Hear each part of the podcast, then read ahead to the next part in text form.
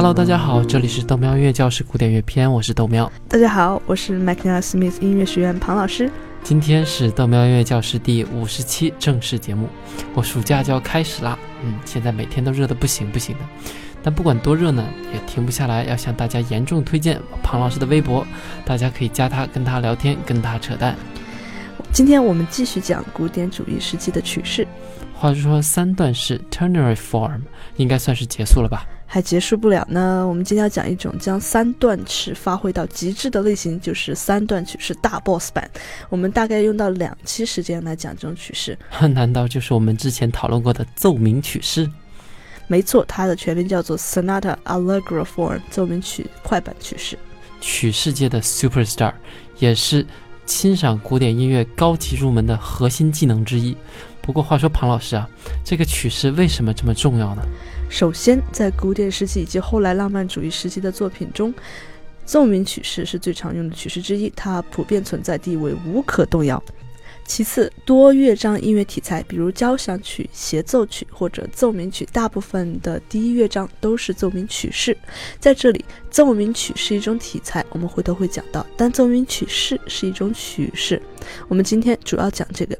要不，庞老师，我觉得我们今天可以考虑直接开始讲这个曲式，因为它的确足够复杂，以至于如果不多听几遍、多来几首都很难记下来。至于历史什么的东西，我们可以边讲边听。好的，豆苗这个提议很棒，大家先来看配图一，这配图极为重要，大家一定要看，有机会的话还要多看几遍。这张图花了我们将近一个小时才做好啊。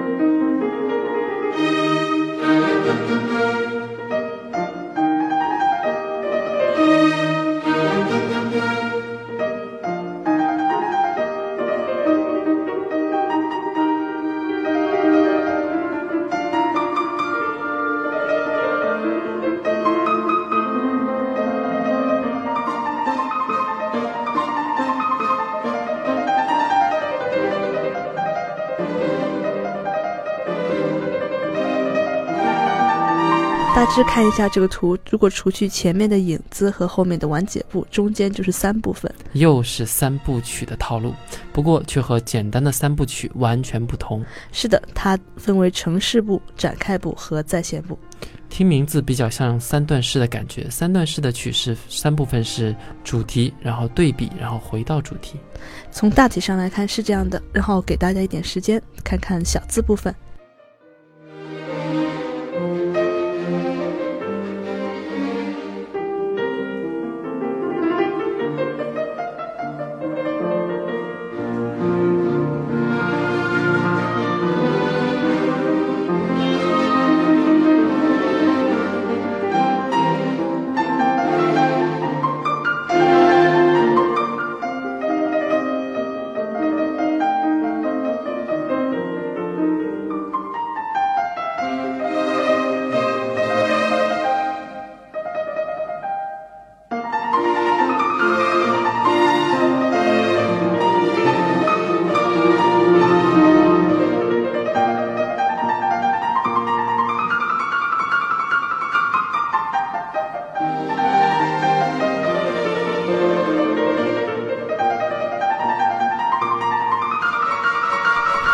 城市部有第一主题过渡，第二主题结尾主题，展开部呢是呃发展各类主题，在线部也有第一主题过渡和第二主题和结尾主题。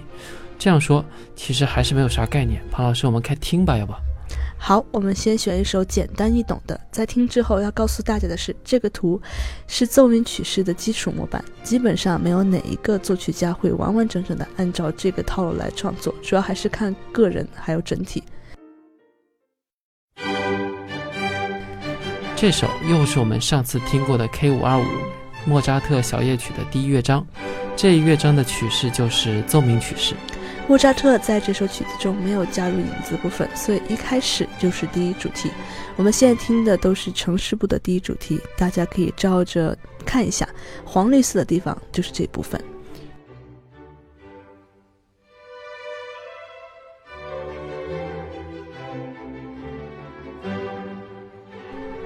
这里情绪变得紧张起来。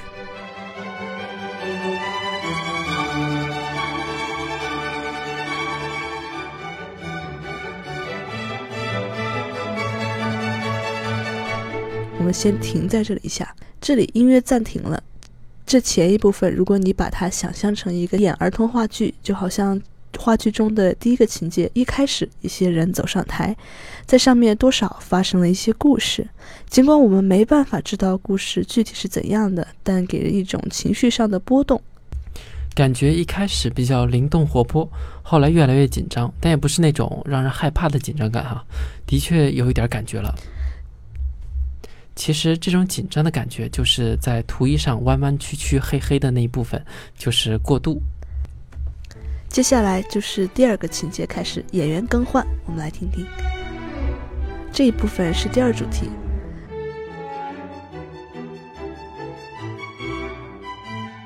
从这里开始就已经是结束主题了。莫扎特这首曲子的结束主题相对比较长。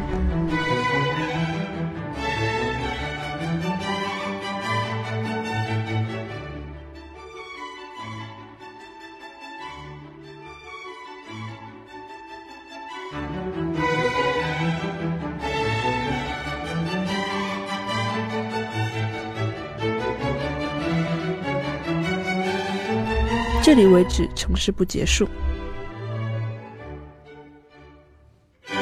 城市部会重复一次。如果你看到城市部两边有反复记号，就会知道它会重复。首先还是第一个主题。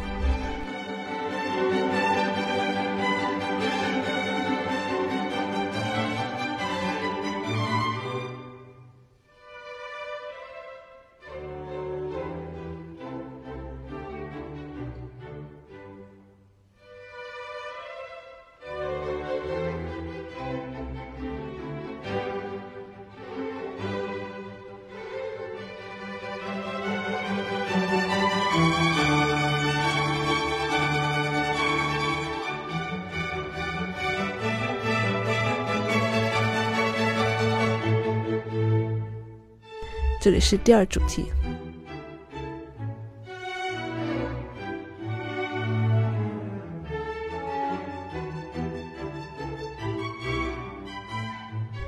结尾主题开始。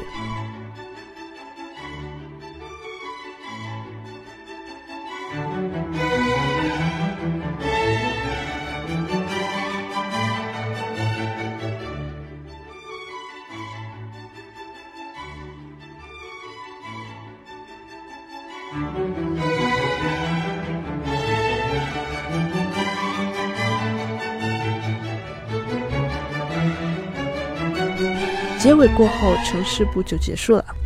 接下来就是展开部，我们先停一下。又要停了。展开部是非常富有戏剧性的一部分。之所以这一部分叫做展开部，是因为主题里面的内容会在这里得到进一步的发展。刚刚你听到那些主题，可能在这里被延长，或者变奏，或者变调，或者其他什么的。这就好像电影里的人物性格会发生变化。或者剧情在发生变化，戏剧性相互对峙也可能会出现，而且极不稳定。庞老师，你刚刚说的，我基本上都不知道你在说什么。好吧，我们来听听展开部的开始，你听听什么东西变了。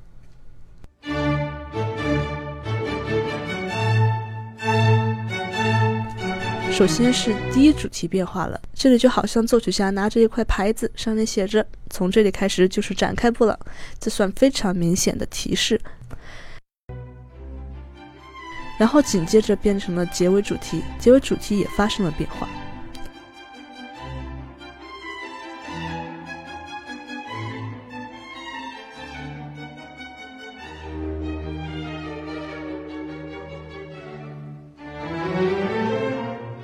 这里又是过渡，要回到第一主题，展开不结束了。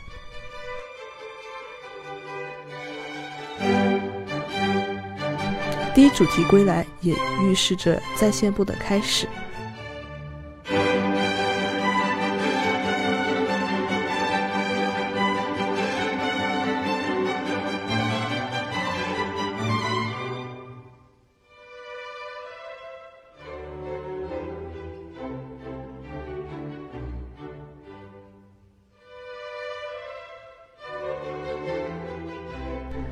这里又是过渡，我们在城市部中已经听到的过渡，这里又出现了。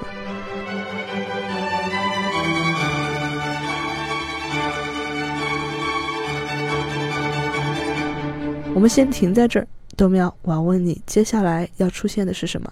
按照图上的套路，接下来应该出现的是第二主题。不过我看了这张图啊，之前在城市部的时候呢，下面蓝色的字是从第一主题的主调。变成了第二主题的属调，但是在这个在线部里面，第一主题和第二主题都变成了主调，这个是最大的区别。我们要讲到关键点，我们就继续听下去。接下来这是第二主题，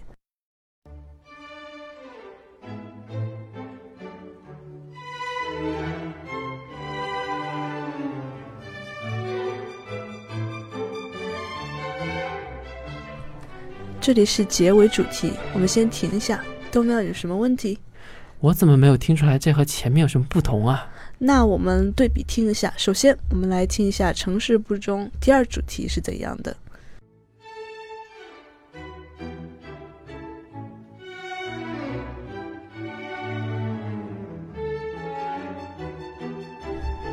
那我们再来听一下刚刚在线不中的第二主题。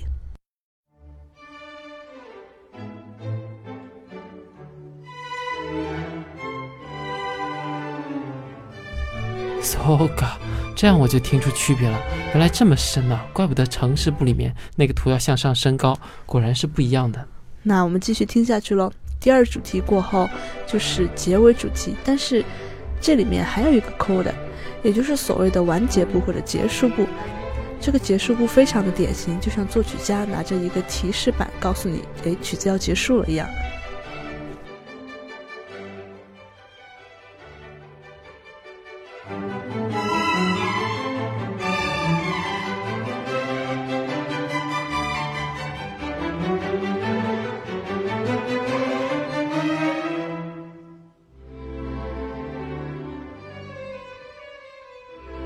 这里就是结束不开始。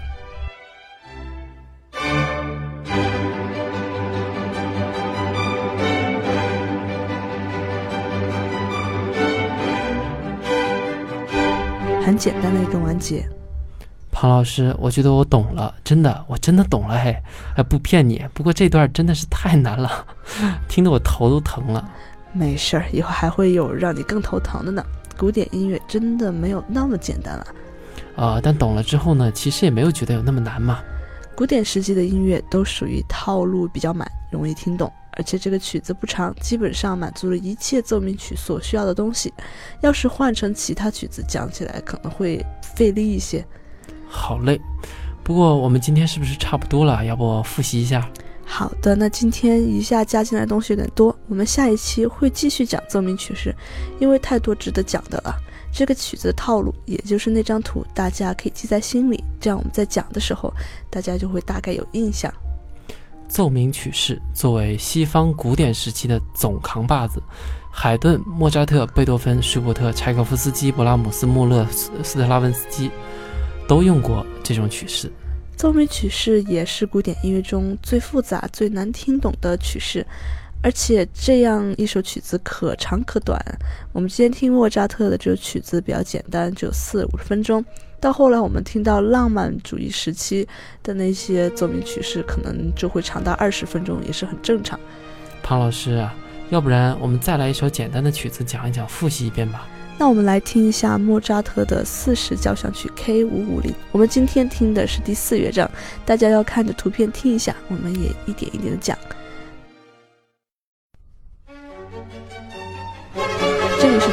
出第一主题，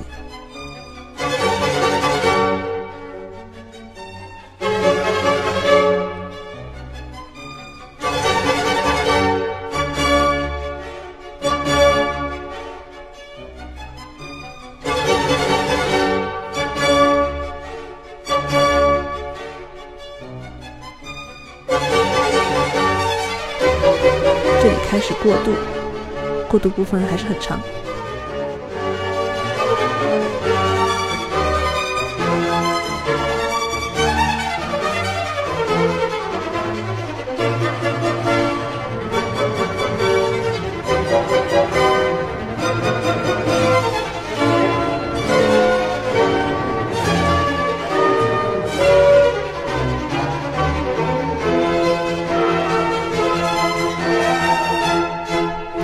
开始第二主题。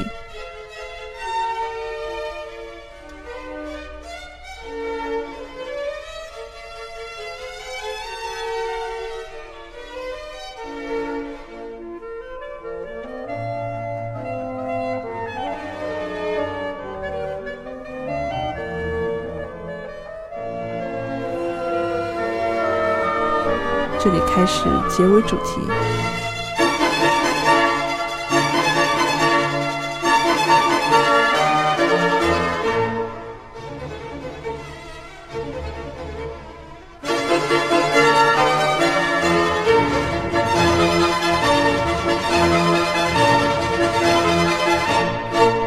第一主题，城市部整个会重复一遍。我们在记住这张图的同时，尽量要能分清楚奏鸣曲式中的主题、过渡、发展和结尾。其实它们每一种都有自己的套路，就比如说主题一部分一般有很清楚清晰的旋律，很多时候可以哼唱出来，比较洗脑；而过渡部分会用很多像旋律魔镜、和弦变化的这些发展手法，毕竟我们要推动情绪的发展或者要变调。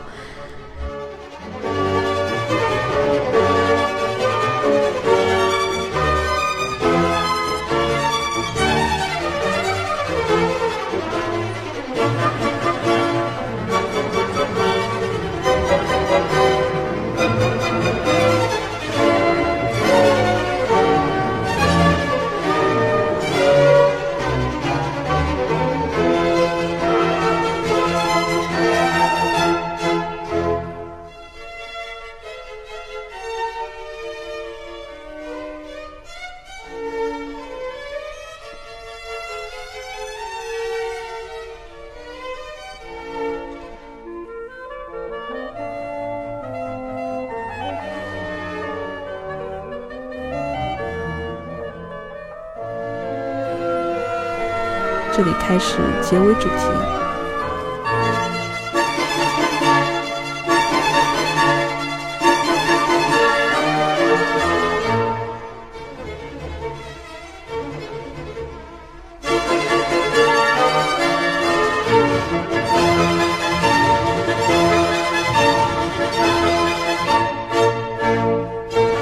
这里开始展开部。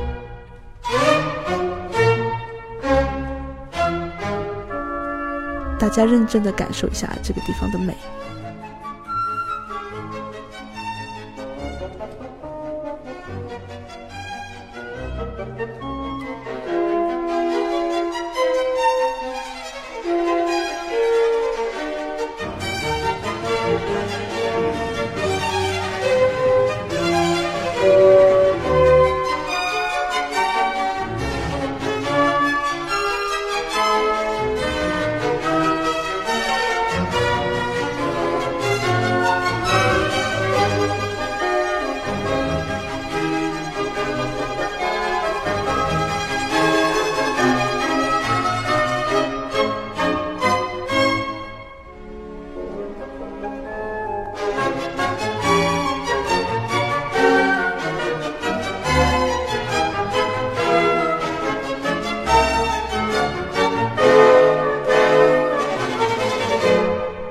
接下来到在线部第一主题。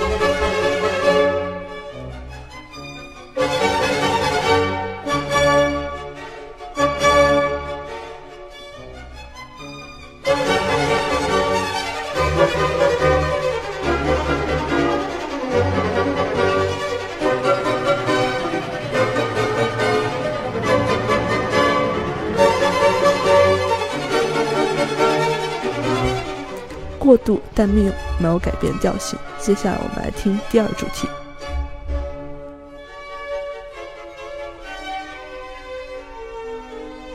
第二主题和第一主题是同一个调性，并没有改变。不像之前，大家可以回去听听前面比较一下。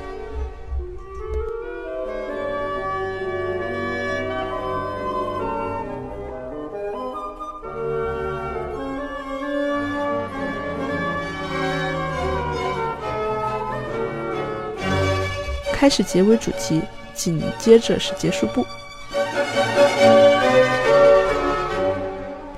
嘿，我又觉得我听懂了。没错，懂了之后感觉也不会那么难了。其实，